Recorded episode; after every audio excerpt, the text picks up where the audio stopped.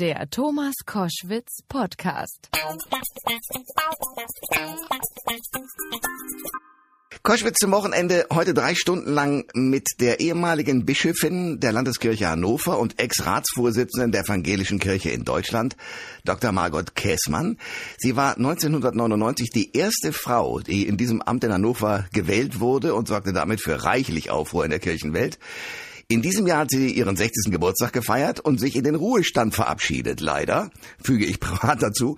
Passend dazu ist ihr Buch erschienen, Schöne Aussichten auf die besten Jahre. Dr. Margot Käßmann, herzlich willkommen. Ja, ich freue mich, Herr Koschwitz.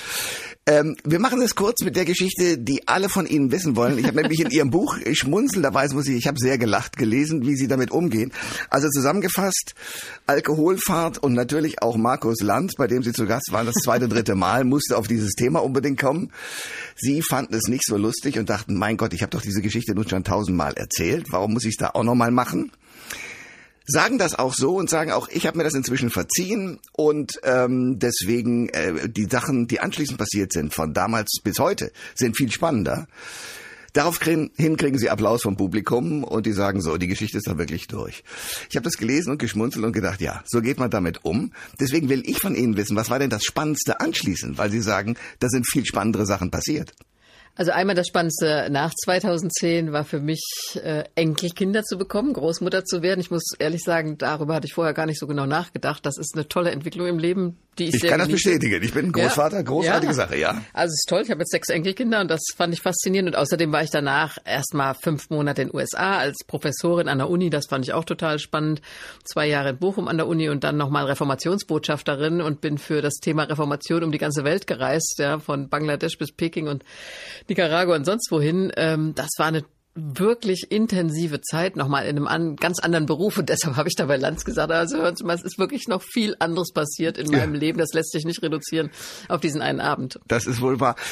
Dennoch will ich eine Sache wissen, was raten Sie Menschen, die in so eine Krisensituation geraten, wie Sie sie hatten? Wie kommt man da wieder raus? Weil Sie sagen, ich habe es mir verziehen, ich kann damit ganz gut umgehen. Es gibt viele Menschen, die ich kenne, die das dann nicht können. Ich habe in dem Buch so ein ganzes Kapitel geschrieben über Rückblicke äh, im Leben und ich denke, wir alle wissen in unserem Leben, wir nehmen Abzweigungen. Manche nehmen wir bewusst, andere, in die werden wir geschickt oder in die fallen wir rein. Äh, aber dann musst du hinterher sagen, das ist mein Leben, ich kann das nicht rückgängig machen und einen gewissen Frieden damit finden. Ich finde Menschen sehr anstrengend, muss ich sagen, die ständig hadern. Hätte ich einen anderen Mann geheiratet? Ja, ja genau. gibt's doch. Ja, ja, hätte ich einen anderen Beruf ergriffen. Und wenn damals nicht das und das passiert wäre, wäre ich heute ein glücklicher Mensch. Ich finde, das hilft gar nicht. Also da hat Sören Kierkegaard, der Theologe, recht, das Leben wird vorwärts gelebt und rückwärts verstanden. Äh, Sie schreiben in dem Buch ja auch über äh, knöttrige Alte, die eben dauernd immer mit sich unzufrieden sind. Wie kann man das überwinden? Ja, ich wünsche mir, dass die Menschen äh, da auch ein bisschen fröhlicheres Gemüt haben. Ich sage jetzt, meiner evangelischen Kirche ist das ja auch nicht immer der Fall, das gebe ich zu, aber ich bin ein Mensch, der auch gerne lacht und ich finde, der liebe Gott hat uns ein fröhliches Herz gegeben. Und du musst dir selbst verzeihen können, das ist das eine natürlich, aber dann doch auch versuchen, in Dankbarkeit zu leben. Wir leben in Deutschland in einem Land, in dem wir gesundheitlich gut versorgt sind, in dem eigentlich niemand hungern muss. Ich weiß, dass Menschen arm sind, auch in unserem Land, aber ich habe ganz andere Armut gesehen.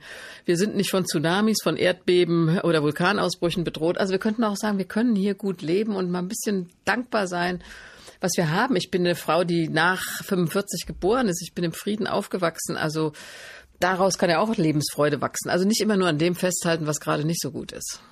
Dr. Margot Käßmann ist mein Gast bei Koschwitz zum Wochenende.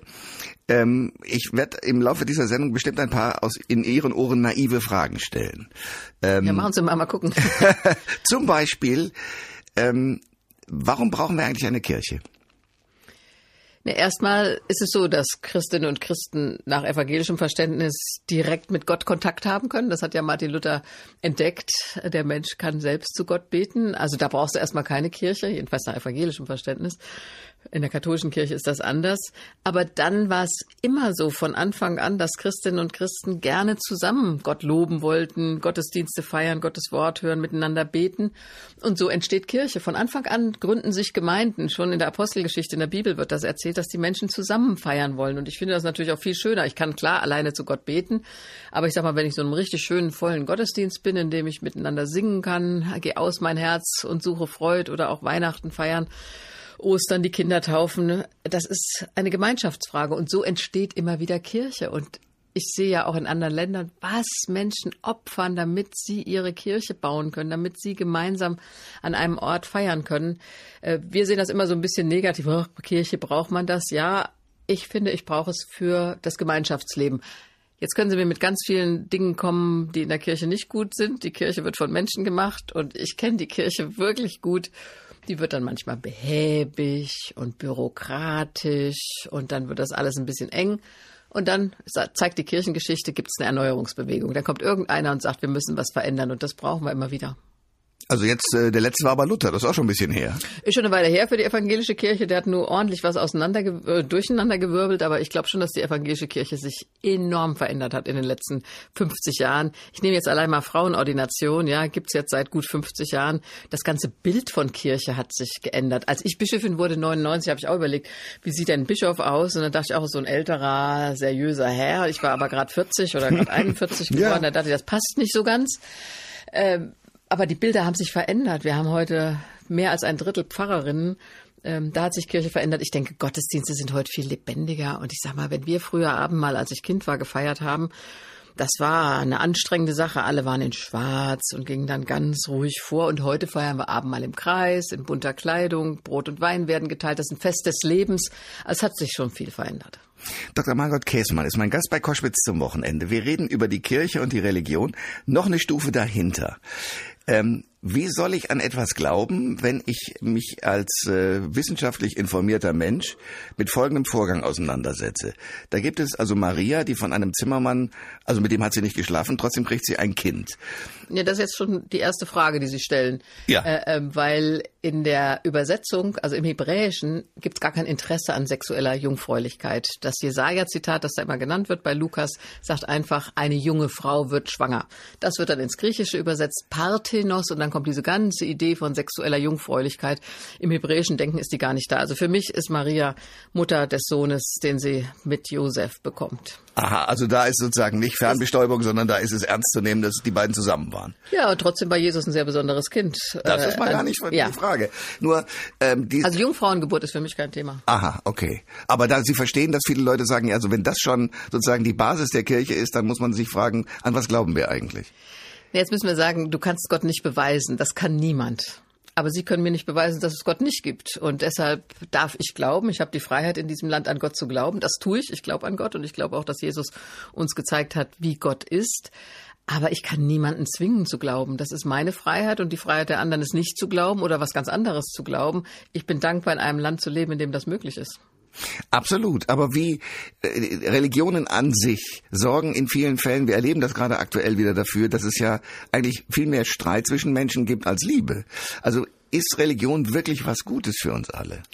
Ich meine ja, weil ich äh, denke, dass Menschen, die religiös sind, Verantwortung fühlen. Also du sollst Gott über alle Dinge lieben und deinen Nächsten wie dich selbst. Das heißt, du nimmst mit deinem Leben auch Verantwortung gegenüber Gott, wie du lebst. Es gibt Leute, die Religion missbrauchen. Gar keine Frage. Das gab es immer. Religion wurde immer wieder missbraucht für Machtfragen, für Gewalt. Kreuzzüge von den Christen ja, auch. Ja. Von den Christen auch, gar keine Frage. Ja. Also ich will auch gar nicht sagen, dass die Muslime hier äh, oder die Juden da anders sind als die Christen. Äh, Religion wurde missbraucht und hat sich missbrauchen lassen. Das ärgert mich natürlich. Das will ich ganz klar sagen. Ich meine, Religion muss ein Faktor von Konfliktentschärfung sein. Sie darf niemals Öl in das Feuer von anderen Konflikten gießen.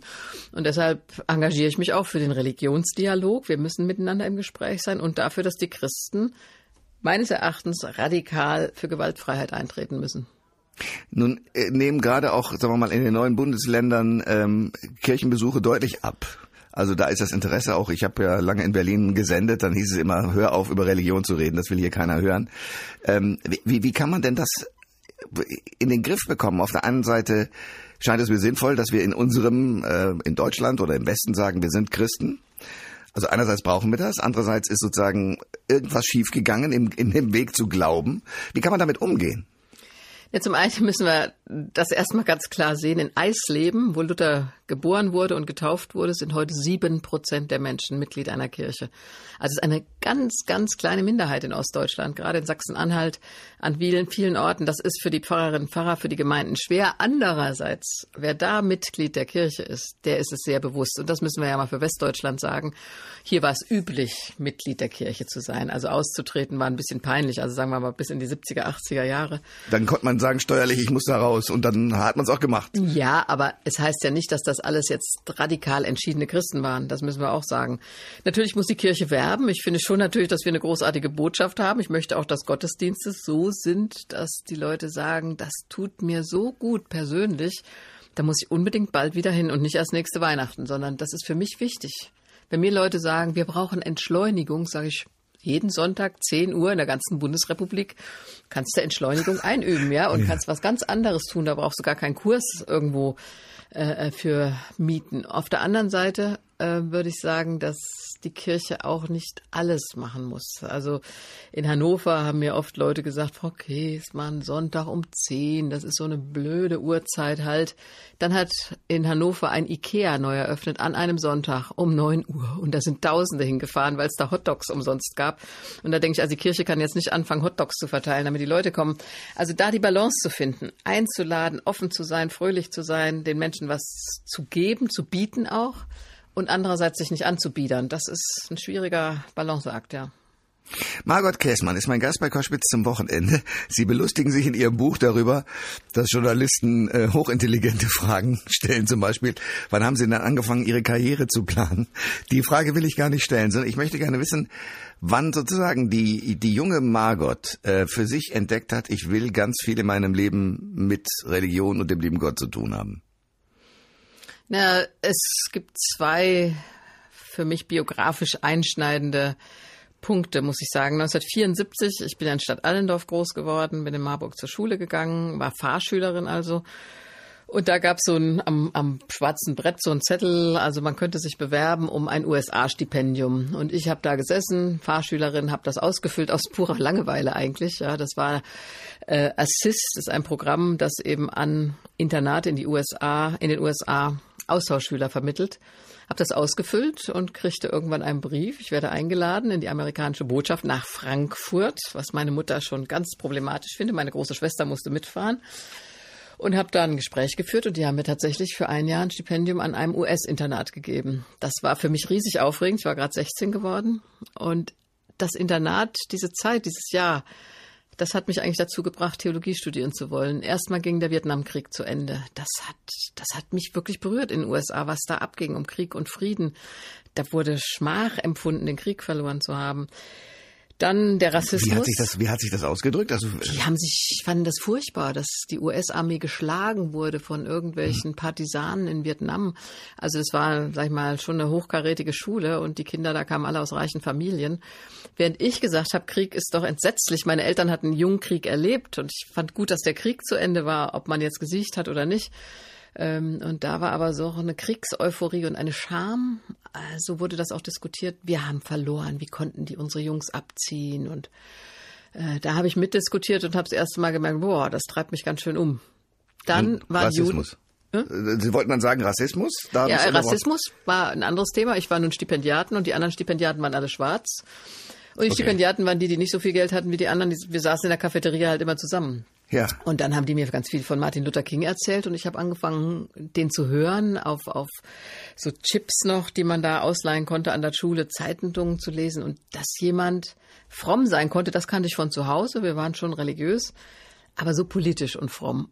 Oh, das hat mir imponiert. Also Martin Luther King wurde ab sofort mein großer Held, muss ich ganz klar sagen, ist er bis heute. Ja. Ähm, dann gab's Juden an der Schule, die mich nach dem Holocaust gefragt haben.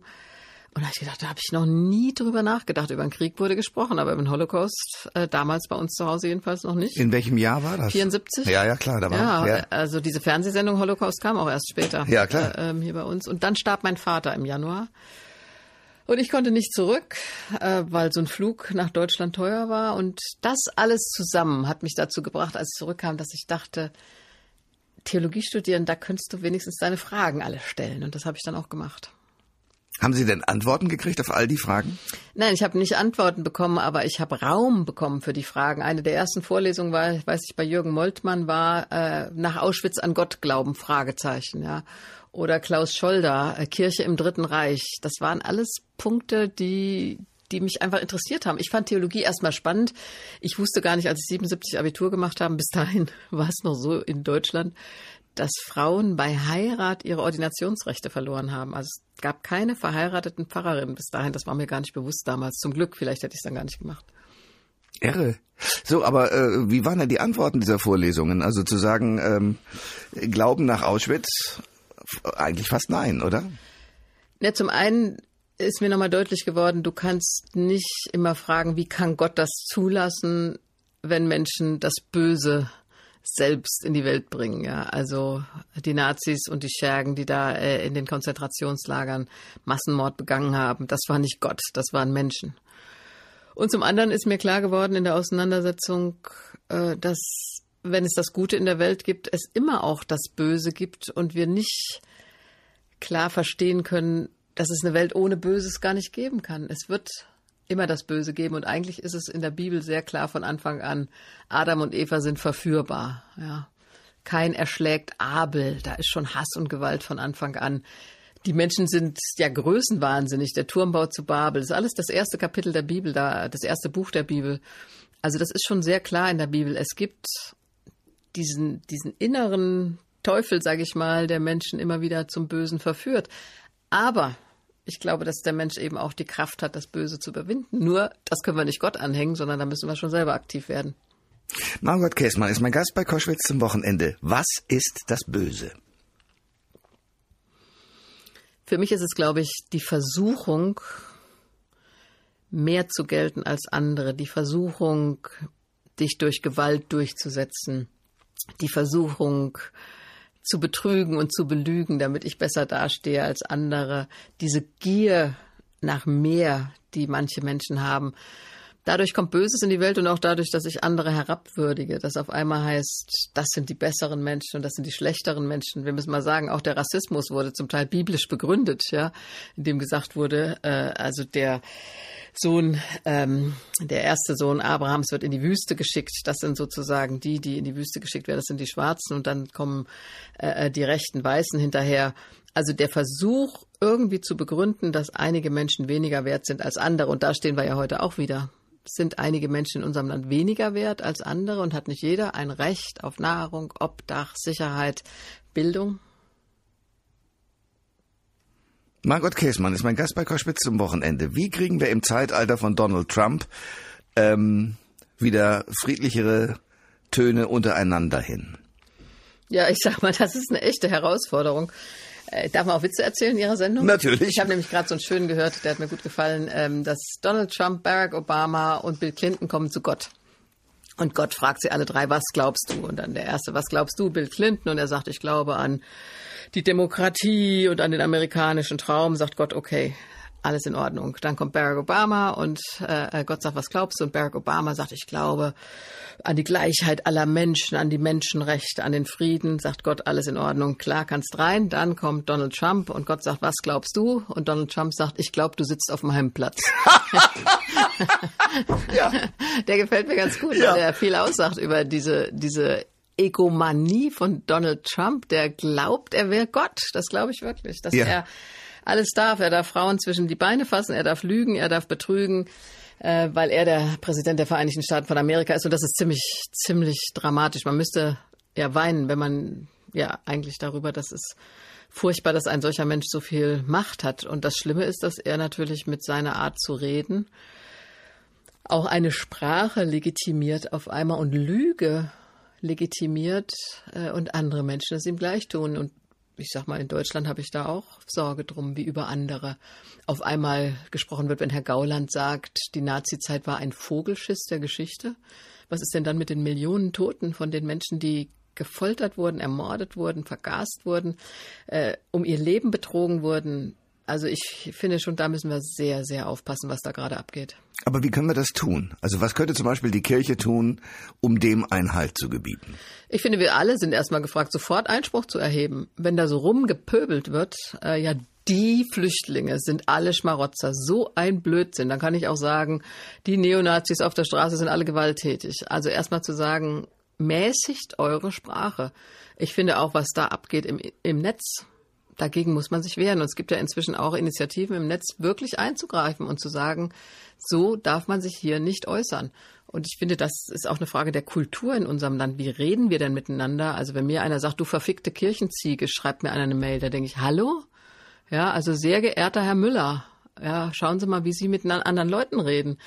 Äh, ich finde, das, das ist wirklich was, wo wir sehr, sehr aufpassen müssen. Und da kann jeder sofort eintreten, aber klar soll sich auch die Kirche engagieren, auf jeden Fall. Also in jeder Predigt, in jeder Mitteilung, in, in jedem Engagement in der Öffentlichkeit ist die Kirche da auch gefragt. Aber wie kann das funktionieren? Ich habe den Eindruck, dass ähm, ein wichtiger Punkt im Dialog auch mit, mit äh, Staatenlenkern äh, anderer Staaten, ich denke an die Türkei, ich denke an, an Russland auch, ähm, dass da etwas eine Rolle spielt, was Herr Trump zumindest im Dialog mit gerade diesen beiden Ländern hinkriegt, nämlich, dass man Respekt vor ihm hat. Also sind diejenigen, die gemäßigt sind, die äh, freundlich sein wollen, die die leisen Töne bevorzugen, sind die denn überhaupt in der Lage, dieser radikalen Lautstärke überhaupt was entgegenzusetzen? Ich denke schon, wenn wir auf die Geschichte zurückblicken, dann sind die Menschen, die wir im geschichtlichen Sinne verehren, ja nicht Hitler, Stalin oder Donald Trump, ähm, äh, sondern das sind vielleicht Nelson Mandela, Martin Luther King, Mahatma Gandhi. Das sind die Menschen, die die sanften Töne hatten, die friedfertig waren, die die große Gabe zur Versöhnung hatten, die bewundern wir im Nachhinein und nicht diese Polterer und Brüller da und diese wirklich, muss man mal sagen, Testosteron gesteuerten Männer, die es da im Moment gibt, äh, äh, die für mich lächerlich sind. Also mir imponieren die überhaupt nicht. Ich weiß Aber warum, nicht. warum laufen so viele Frauen auch denen hinterher? Kann ich nicht verstehen. Müssen wir mal mit ein paar Frauen diskutieren. Also ich weiß nicht, was an diesen Männern imponieren soll. Also wenn du da einmal reinstichst mit der, mit der Nadel, denke ich immer, dann fällt das doch alles in sich zusammen. Ja, das ist eine große Luftblase für mich. Margot Kessmann ist mein Gast bei Koschwitz zum Wochenende. Es gibt ein Buch von ihr, Schöne Aussichten auf die besten Jahre. Ich will zunächst mal die Jahre davor, bevor wir den großen, ähm, sozusagen den, den, den, den Wechsel von, von davor und danach besprechen, nochmal äh, durchgehen. Sie, Sie haben in dieser Kirche Karriere gemacht als erste Frau. War Ihnen das so klar, dass das so ablaufen würde? Und war Ihnen, also als Bischöfin, wie ist das denn? Was macht man da? Und da hat man, wie, wie haben Sie sich darauf eingerichtet? Das sieht im Nachhinein natürlich so aus, aber das, niemand setzt sich doch hin und sagt, oh, jetzt will ich mal in der Kirche Karriere machen. In der Kirche geht das schon gar nicht. Nee, natürlich ähm, nicht. Da zählt ja auch Bescheidenheit und bei manchen Nachruf habe ich dann auch gelesen, er hat sich nie beworben, er ist immer gerufen worden. Hm. Also das gilt eigentlich in der Kirche als feiner. Ja. Aber bei mir war es halt so, dass ich großes Glück hatte. Ich hatte ja vorhin von Amerika erzählt, der zweite große Einschnitt in meinem Leben war 1983. Da gab es eine große Versammlung des Ökumenischen Rates der Kirchen in Vancouver. Und das Lustige war, ich komme ja aus der Landeskirche Kurhessen-Waldeck, da war ich damals Studentensprecherin für die Theologiestudierenden und auf einmal wurde ein 22. Platz für die evangelische Kirche in Deutschland frei, unter Bedingung, der Bedingung, es muss eine Frau unter 30 nicht ordiniert und englischsprachig sein. Und Kurhessen-Waldeck hatte noch keinen Platz. Die bekamen also den Zuschlag, haben gesucht und haben gedacht, da können wir die Käsmann, ah, der hieß ja noch nicht Käsmann, ja. äh, äh, nehmen, ja, äh, können wir Margot nehmen. Und äh, ich durfte also nach Vancouver fahren. Und das war für mich eine riesige Horizonterweiterung. Da waren auf einmal Kirchen aus aller Welt. Ja, also die, die Theologie der Kokosnuss hat ein Bischof aus dem Pazifik erläutert. Da war, war der Bischof Tutu aus Südafrika und hat Rassismus angeprangert. Waren auch Orthodoxe aus Russland da, die mir natürlich nicht so behagt haben mit ihrer erzkonservativen Theologie. Aber das war für mich wirklich ganz neu. So kann Kirche auch sein, ganz anders und vielfältig. Und dann war es so, dass die nun wieder einen Zentralausschuss gewählt haben, 150 Leute, und in dem sollten unbedingt Menschen unter 30 sein. Und da die evangelische Kirche in Deutschland sechs Plätze hatten, haben die Jugenddelegierten ausgeguckt, dass ich bitte kandidieren sollte. Und das war das erste Mal, dass das passiert ist. Äh, das war eine Kandidatur gegen die EKD, muss man sagen. Die EKD wollte das nicht, die evangelische Kirche in Deutschland. Die wollte lieber einen Mann. Nee, die hat eine ältere Dame ausgesucht. Ach so, okay. Ähm, und äh, dann haben aber die Jugendlichen from the floor, also im Plenum, mich als Gegenkandidatin aufgestellt. Äh, und das hat dann vielen ganz gut gefallen, der EKD mal eins auszuwischen. Die haben mich gewählt. Und so kam ich in den Zentralausschuss und war ab dann sehr, sehr vernetzt international auf Tagungen und habe viel gelernt. Leiten, äh, ähm, ja, Kommissionen leiten, Papiere lesen. Äh, äh ja, Wie leitet man? Hm? Wie leitet man? Also, weil Sie sagen, Sie haben, ich habe leiten gelernt. Wie naja, das, das, muss man, glaube ich, schon lernen. Wenn Sie eine große Sitzung leiten wollen, wo 300 Leute sitzen, äh, aus verschiedener Herkunft, verschiedenen Sprachen, äh, mit verschiedenen Anliegen. Also, wie kommen alle zu Wort? Wie findest du eine Abstimmung? Wie bringst du das zu einem gewissen Konsens, damit auch alle mit dem Ergebnis leben kommen, können? Das ist schon was, finde ich, äh, was du lernen musst. Und das hat mich. Wie, wie lernt man das? Also wie geht das? Also bei mir war schon ein bisschen Learning by Doing. Ähm, ich hatte aber auch äh, gute Beraterinnen und Berater. Eine Freundin, die ich seit damals kenne, Dr. Janice Love, Politikprofessorin in den USA. Die hat mir vor allen Dingen beigebracht, aufzupassen, dass alle zu Wort kommen. Das ist was, was ich damals sehr stark gelernt habe. Es gibt in solchen Sitzungen, und das gibt es auch in jeder, in, je, in jedem Kirchenvorstand gibt es das, es gibt Leute, die immer reden. Und dann darauf zu achten, dass auch die, die Stilleren oder die sich nicht nur nach vorne drängen, ihr Argument bringen können, damit das auch auf dem Tisch liegt, weil manchmal sind das die wichtigeren Argumente. Also Klug. sowas habe ich damals gelernt. Klug. Dr. Margot Käßmann ist mein Gast bei Koschwitz zum Wochenende. Sie haben da gerade was angesprochen, das war damals die Wahl gegen die EKD.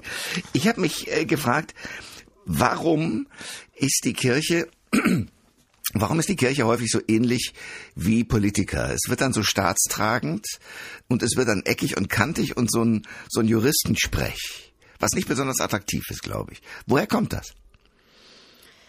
Na, ich denke, die evangelische Kirche in Deutschland, über die kann ich ja nur reden, ist eine Volkskirche und da wird natürlich versucht, ähm, alle mitzunehmen. Und wenn du versuchst, alle mitzunehmen, dann willst du niemanden provozieren, niemanden vor den Kopf stoßen und dann sind Papiere dann manchmal so, dass du auch denkst, was wollten wir heute eigentlich sagen? Ja. Und das verstehe ich dann auch, dass Leute sagen, ups, ähm, das ist mir jetzt zu glatt gebürstet. Allerdings habe ich persönlich natürlich auch erlebt, wenn du nicht glatt bürstest, dann kriegst du auch ordentlich einen ab. Also als ich gesagt habe, nichts ist gut in Afghanistan, muss ich sagen, das war schon eine Auseinandersetzung, die für mich selber auch heftig war. Weil Sie zu Recht gesagt haben, nichts ist gut in Afghanistan. Passierte was? Na, erstmal gab es innerkirchlich Kritik, weil gesagt wurde, du hast das gar nicht abgestimmt mit allen anderen und du bist die Ratsvorsitzende der EKD, du sprichst jetzt für uns alle. Und das ist eine radikale Position, fanden manche. Ich fand finde sie bis heute christlich. Ich finde, Pazifismus ist christlich, aber es gibt natürlich auch eine Militärseelsorge und Militärbischof und Militärpfarrer, äh, äh, die das nicht gut fanden, aber auch andere, die es nicht gut fanden. Dann gab es Kritik aus der CDU massiv. Muss, bin ich vom Präsidium eingeladen worden äh, und ich weiß noch, Volker Rühr hat gesagt, sie erinnern mich an Pfarrer, die im Talar Friedensdemonstrationen anführen. Ja. Hm. Der Bundesverteidigungsminister hat mich eingeladen, äh, weil er fand, dass die Bundeswehr dadurch äh, angegriffen würde. Ich habe gar nicht die Bundeswehr angegriffen, sondern die Politik. Also die Soldaten sind ja nicht die, die, die entscheiden, sondern ähm, äh, das ist eine politische Entscheidung, weil ich auch gerade Soldaten in der Bischofskanzlei gehabt hatte. Also einer, der war traumatisiert, weil sein, sein Panzer angegriffen wurde in Afghanistan. Zwei Kameraden kamen ums Leben und er war schwer traumatisiert.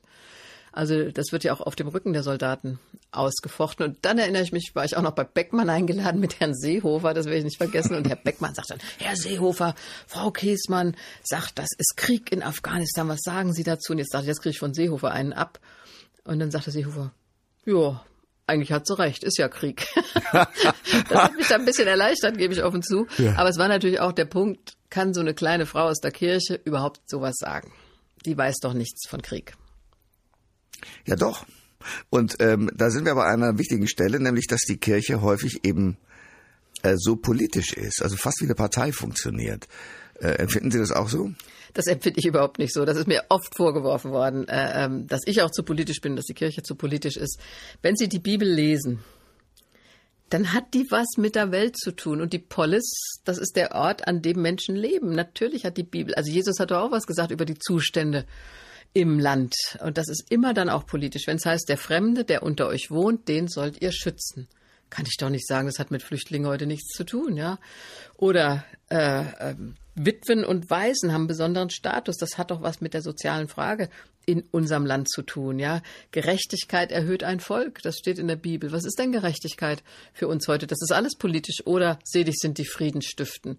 Natürlich ist die Friedensfrage politisch und die Kirchen haben sich, finde ich, massiv für Frieden und gegen Krieg einzusetzen. Das ist politisch, aber es ist nicht parteipolitisch.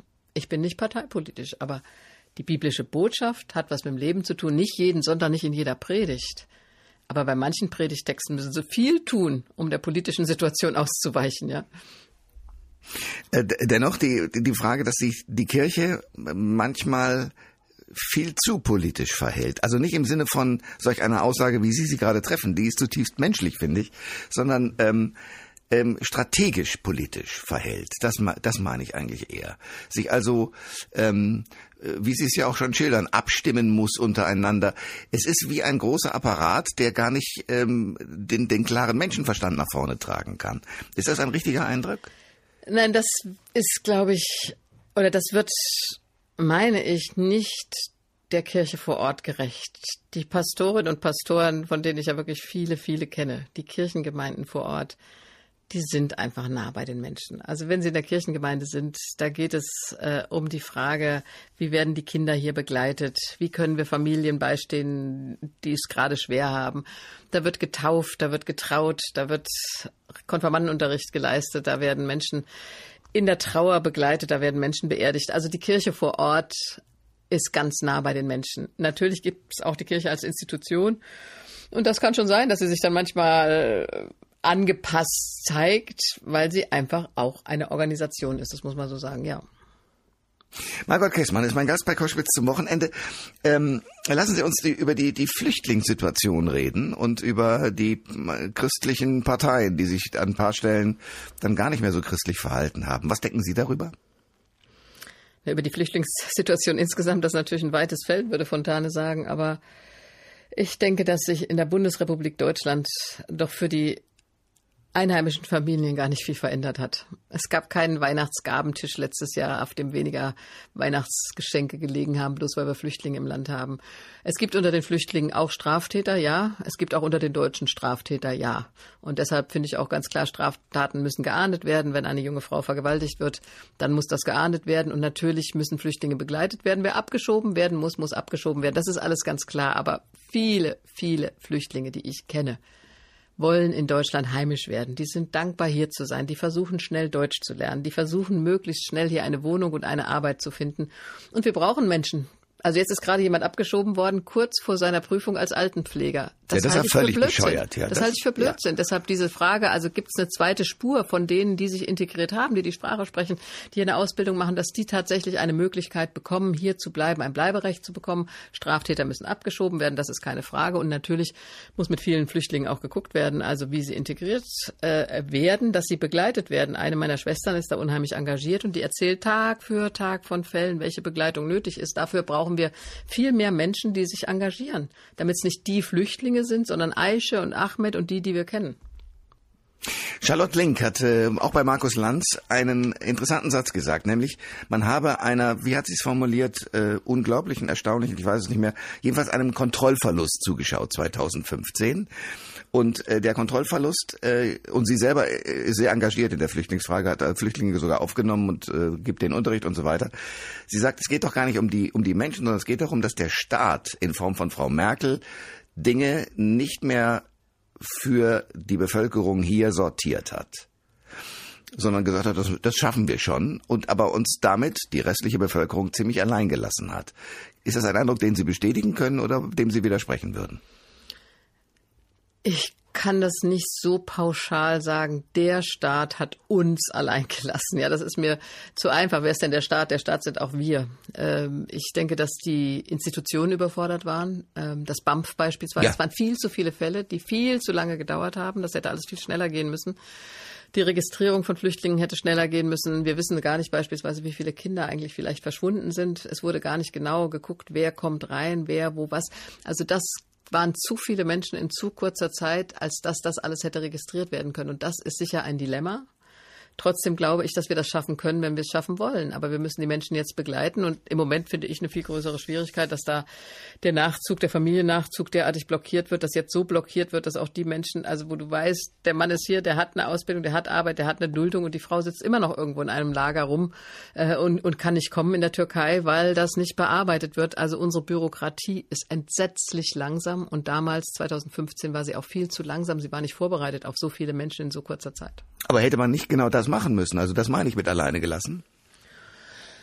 Ja, das nützt jetzt aber auch nichts zu sagen. Damals hätte man das BAMF aufstocken müssen. Sie haben ja dann aufgestockt, aber zum Teil auch mit Leuten, die überhaupt nicht äh, ähm, kompetent waren. Ich habe Flüchtlinge erlebt, die wurden dann befragt. Äh, beispielsweise, ich denke jetzt an eine junge Frau aus dem Iran, Mayam, äh, äh, die wurde dann nach ihrem christlichen Glauben befragt von einem muslimischen Übersetzer, der gar nicht übersetzen konnte, was sie eigentlich an Glaubensformen hatte. Also da ist sicher viel schiefgegangen, das muss man sagen. Und hätte da die Kirche eine andere Rolle noch spielen können? Oh, jetzt muss ich aber mal sagen, ohne die Kirchengemeinden hätte es noch ganz anders ausgesehen, weil eigentlich alle Kirchengemeinden, ob evangelisch oder katholisch, die ich kenne, haben sich engagiert. Die haben Flüchtlinge aufgenommen, Deutschkurse angeboten, die haben begleitet zu den Behörden. Also die Kirchengemeinden haben enorm viel geleistet, um den sozialen Frieden hier im Land zu erhalten und auch mit einer ganz großen Offenheit. Also fast überall, wo ich da war in den Jahren, gab es irgendwelche Flüchtlingsinitiativen, die tatsächlich den Leuten zur Seite gestanden haben und sich wirklich engagiert haben. Margot Käsmann ist bei Koschwitz zum Wochenende. Sie haben sich äh, immer sehr viel äh, eingesetzt für einen Dialog zwischen Christen und äh, Muslimen. Ähm, wie gehen wir mit der Situation rum? Äh, es, es gibt radikalisierte Moslems, äh, sehr wenige, aber die haben äh, leider eine ziemliche Durchschlagskraft, was den Schaden sozusagen durch ihre Terroranschläge angeht. Das müssen wir mal sagen, es gibt auch Leute, die mit Pegida auf die Straße gehen und erklären, sie verteidigen das christliche Abendland, ja. Was äh, der andere Irrsinn auf, Problem ist, ja. was ein anderes, aber auf der auf derselben Ebene spielt. Ähm, und auf der anderen Seite gibt es eine Mehrheit friedlicher Moslems, ähm, die da sind. Wie gehen wir damit um, dass wir diese Mehrheit an friedlichen Moslems nicht diskriminieren, ohne die Minderheit der Radikalen zu verharmlosen? Also indem wir mit denen, die gerne und frei ihren Glauben hier leben und eben nicht zur Gewalt neigen und überhaupt nicht ihren Glauben irgendwie gewalttätig definieren wollen, indem wir mit denen gemeinsam sagen, das sind wir in unserem Land. Mir ist wichtig, dass wir ein Wir haben, das nicht heißt hier wir und da sind die Muslime, sondern dass es ein Wir ist, das gar nichts mit der Herkunft zu tun hat. Eine äh, Politologin in Berlin hat das so schön gesagt, wir brauchen eine postmigrantische Definition von Deutschsein und das finde ich gut. Das ist klug, ja. Ja, Deutsch ist nicht dessen Großeltern und Urgroßeltern schon in Deutschland geboren sind, sondern Deutsch sind die, die dieses Land frei gestalten wollen, ob das Muslime, Juden, Christen, Hindus oder Menschen ohne Religion sind. Das ist mir wichtig. Und die Radikalen müssen wir ausgrenzen, bei den Christen übrigens auch, bei den Juden, bei den Muslimen, die, die das friedliche Zusammenleben in Frage stellen denen müssen wir klar sagen, ihr habt hier keinen Platz in unserer Gesellschaft. Wir wollen friedlich zusammenleben. Und ich muss mal sagen, aus Stadt Allendorf habe ich ja schon gesagt, ich bin schon mit Menschen türkischer Herkunft, also mit Kindern von Türken äh, zur Schule gegangen. Meine Kinder sind mit türkischen Kindern zur Schule gegangen. Da gab es überhaupt keine Probleme. Diese, diese Idiotie zu glauben, ich kann meine Religion mit Gewalt in die Welt bringen und dann, da waren wir am Anfang schon, und dann sagen, andere Menschen sind weniger wert. Das ist für mich Verrat an der Religion, das ist für mich Blasphemie. Gut, dennoch haben wir natürlich eine Situation, wo tatsächlich unterschiedliche Kulturen aufeinander krachen. Ähm, ich habe mich mit einer Expertin, ähm, also einer Islam-Expertin unterhalten, die sagte, das Problem ist, dass ja viele junge Männer hier in, ähm, nach Deutschland kommen beispielsweise und ein, ein Weltbild mitbringen, für das sie ja gar nichts können. Damit sind sie groß geworden, also zum Beispiel, dass sie Frauen nicht so für wertvoll halten wie sich selber, ist ja nichts, was sie sozusagen als Mensch äh, schlecht machen wollen, sondern sie haben sozusagen als Glauben so mitbekommen.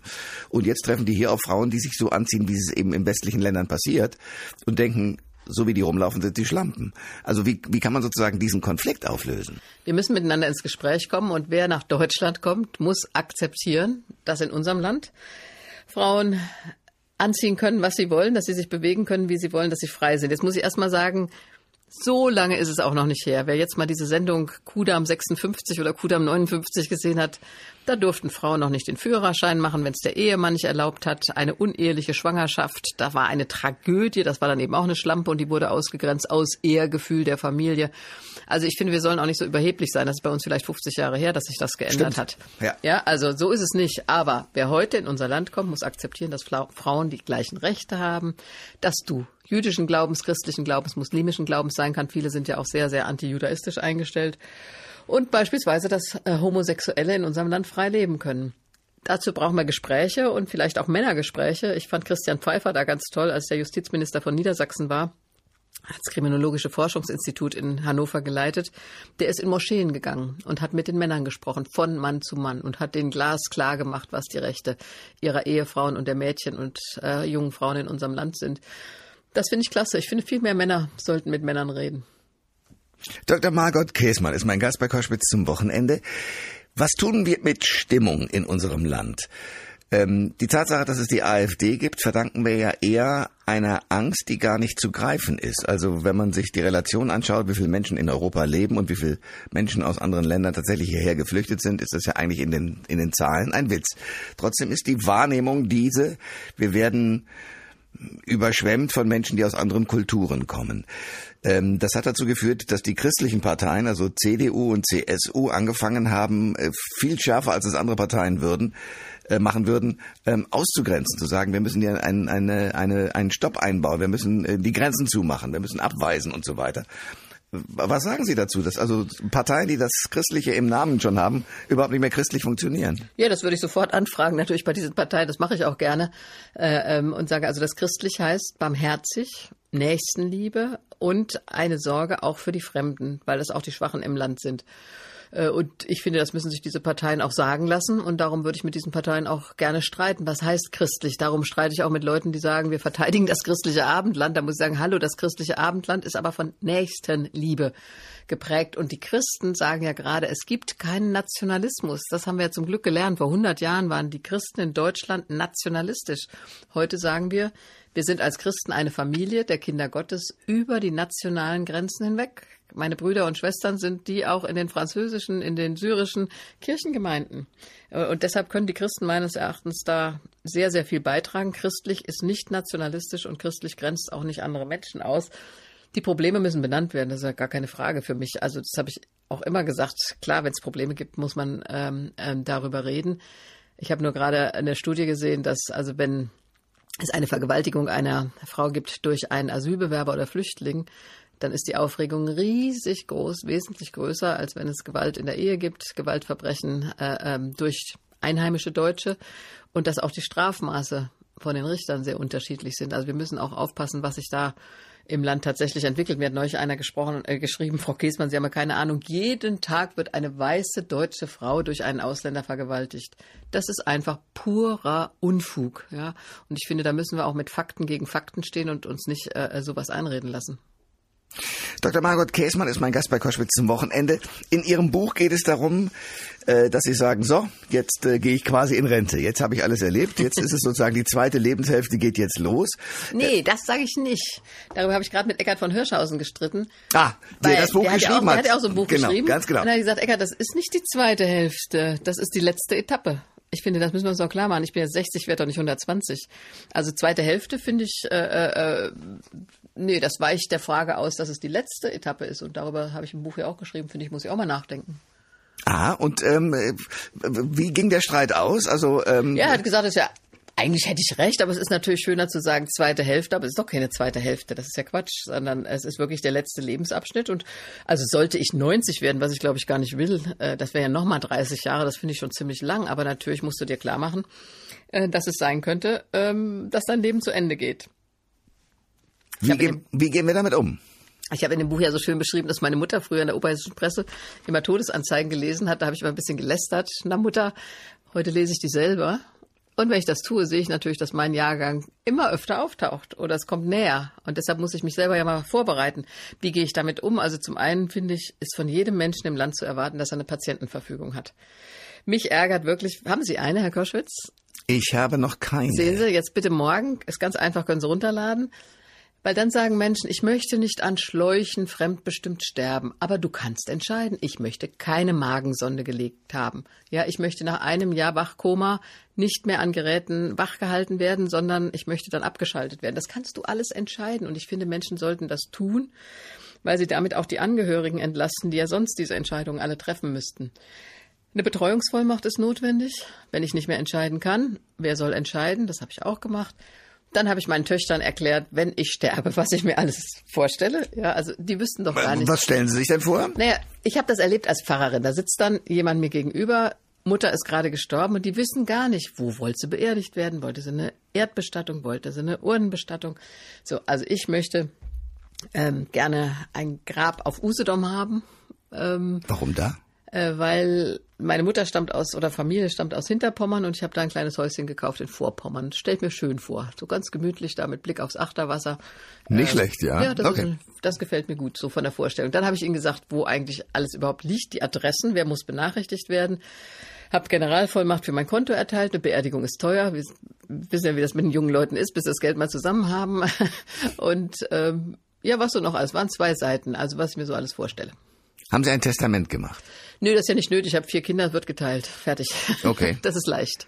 Ja, aber äh, warum der Wunsch sozusagen eine äh, mit dem Abschluss oder mit dem ja mit dem mit dem Ende des Lebens sich auseinanderzusetzen? Warum warum wollen Sie das unbedingt? Also zum einen finde ich, dass wir bewusster leben, wenn wir uns klar machen, die Zeit ist begrenzt. Ich merke schon, dass ich die Zeit sehr intensiv genieße jetzt, weil ich weiß, dass, ich weiß nicht, wie viel Zeit bleibt. Unser Leben wäre 70 Jahre und wenn es hochkommt, dann sind es 80 Jahre, steht in der Bibel. Der Pfarrer meiner Kirchengemeinde ist gerade mit 62 im Herzinfarkt gestorben und ich möchte die Zeit bewusst leben. Das, ich glaube, wenn wir uns das Sterben klar machen, leben wir bewusster. Dann ärgert mich, habe ich jetzt bei meinen Kindern gesehen, es gibt endlos viele Geburtsvorbereitungskurse. Gibt überhaupt keinen Sterbevorbereitungskurs. Ja? Dabei sterben wir alle. Da müssten wir uns doch auch mal vorbereiten. Also wie will ich sterben? Wie stelle ich mir das vor? Möchte ich zu Hause sterben, im Krankenhaus sterben, im Hospiz sterben? Wie will ich versorgt sein? Möchte ich lieber alleine sein oder nicht? Äh, ich finde, darüber können die Menschen mal reden. Nicht jeden Tag, sage ich ja nicht bei jedem Frühstück. Aber wenn du anfängst, darüber zu reden, wird es meistens ein ganz intensives und gutes Gespräch. Und äh, dass die Leute dem immer ausweichen, das stört mich irgendwie. Ähm, haben Sie eine, einen Grund, warum die Leute da ausweichen? Naja, also sterben. Neulich hat mir einer gesagt, Margot, meine Mutter ist 89, da redet man über sowas doch nicht. Und das finde ich albern, ja. Natürlich musst du drüber reden, äh, äh, weil du doch wissen willst, wie willst du auseinandergehen. Äh, das, das ist doch auch schön, wenn, ich habe neulich das einem Freund gesagt, habe gesagt, sei froh, dass deine Mutter noch lebt. Meine Mutter ist schon länger tot und frag sie noch die Dinge. Du ärgerst dich nachher, dass du bestimmte Sachen nicht gefragt hast. Das beispielsweise. Ähm, und auch, äh, ja, ich möchte so aus dem Leben gehen, dass ich nicht sage, wie manche, das hätte ich gerne noch ausgesprochen oder da hätte ich mich gerne noch versöhnt. Ähm, das finde ich traurig, weil ich finde, das kannst du vorher machen. Und das machen Sie gerade aktiv? Ja, ich denke, ich bin eigentlich mit allen Menschen, muss ich mal so sagen, habe ich mir Mühe gegeben, jetzt so sagen zu können, bin ich im Reinen mit meinem eigenen Leben auch, aber so mit den Menschen. Also wenn ich jetzt sterben würde, wäre es okay. Ich meine, es ist immer schlimmer, wenn jemand ein Kind stirbt oder ein junger Mensch. Wenn du sagen kannst, ich habe mein Leben gelebt, das ist jetzt rund. Also ich würde schon gerne noch ein paar Jahre leben, so ist es nicht. Aber wenn es jetzt so wäre, habe ich meinen Kindern auch gesagt, dann wäre es okay. Ich würde gerne noch länger leben, aber es wäre auch ein gelebtes, volles Leben für mich. Ähm, eine Kollegin von mir hat eine spannende Sache gemacht, wo alle gedacht haben, um Gottes Willen, das kannst du im Radio nicht tun. Das war eine der erfolgreichsten Sendungen von ihr. Sie hat nämlich Menschen gefragt, und die haben dann reichlich telefoniert, welche Musik würden sie denn gerne zu ihrer Beerdigung hören? Mhm.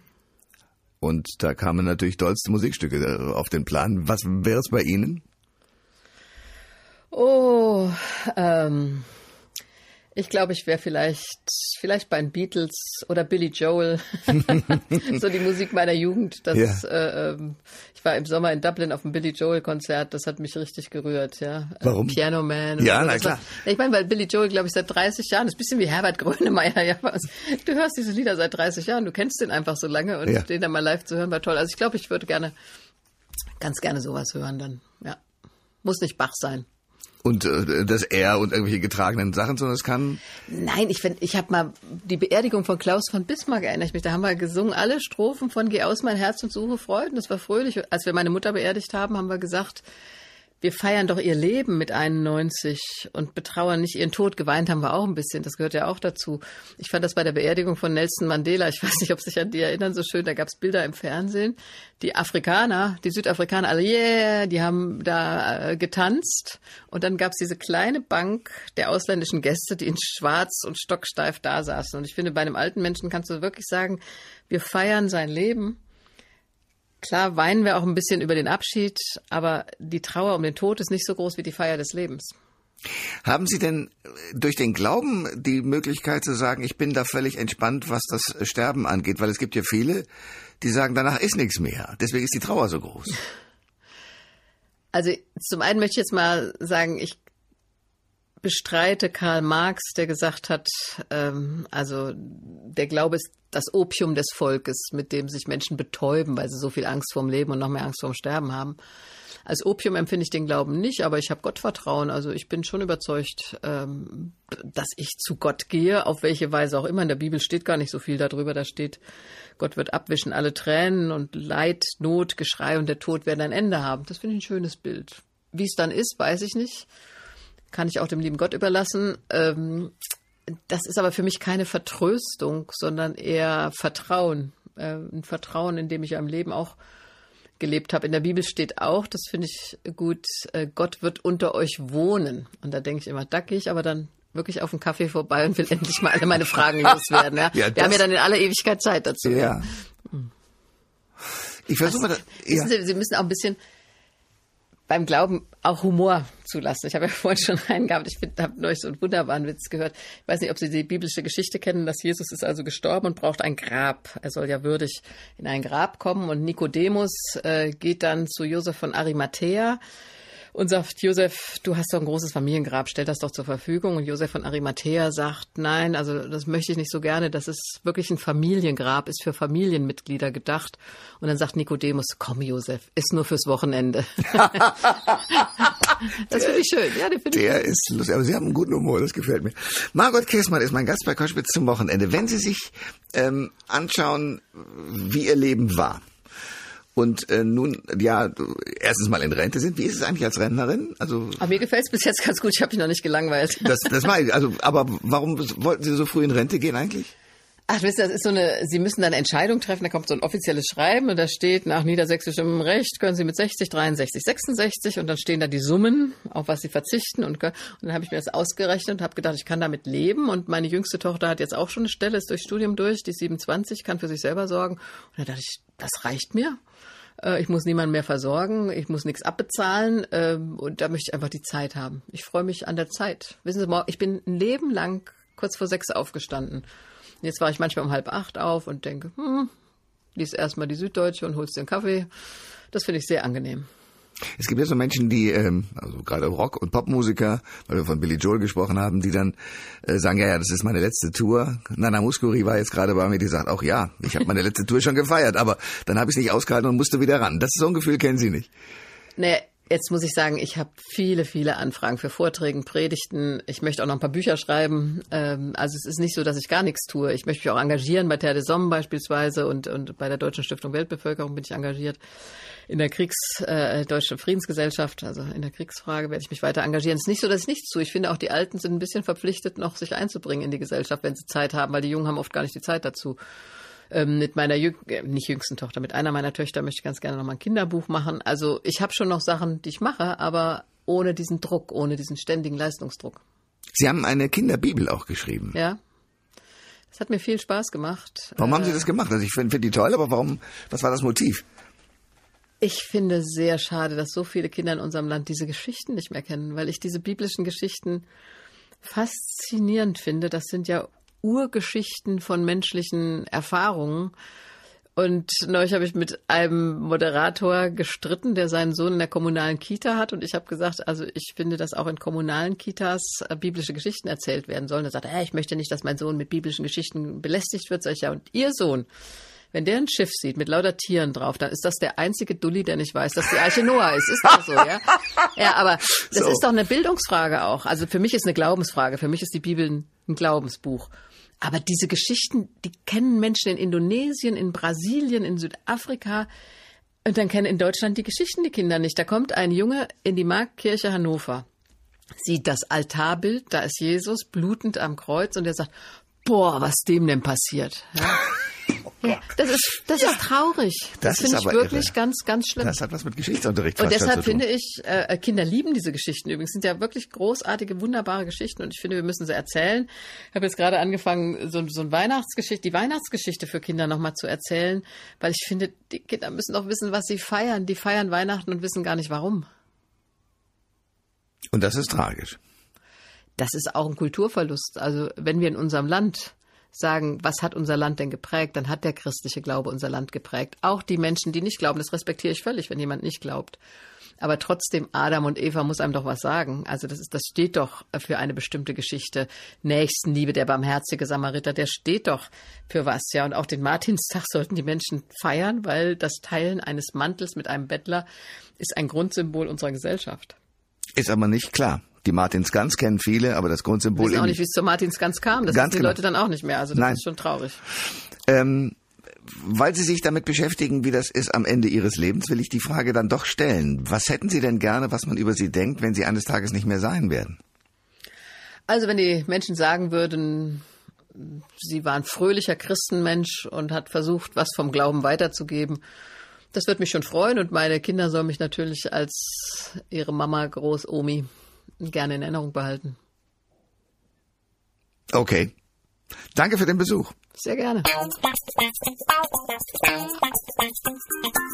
Alle Informationen zur Sendung gibt es online auf thomas-koschwitz.de.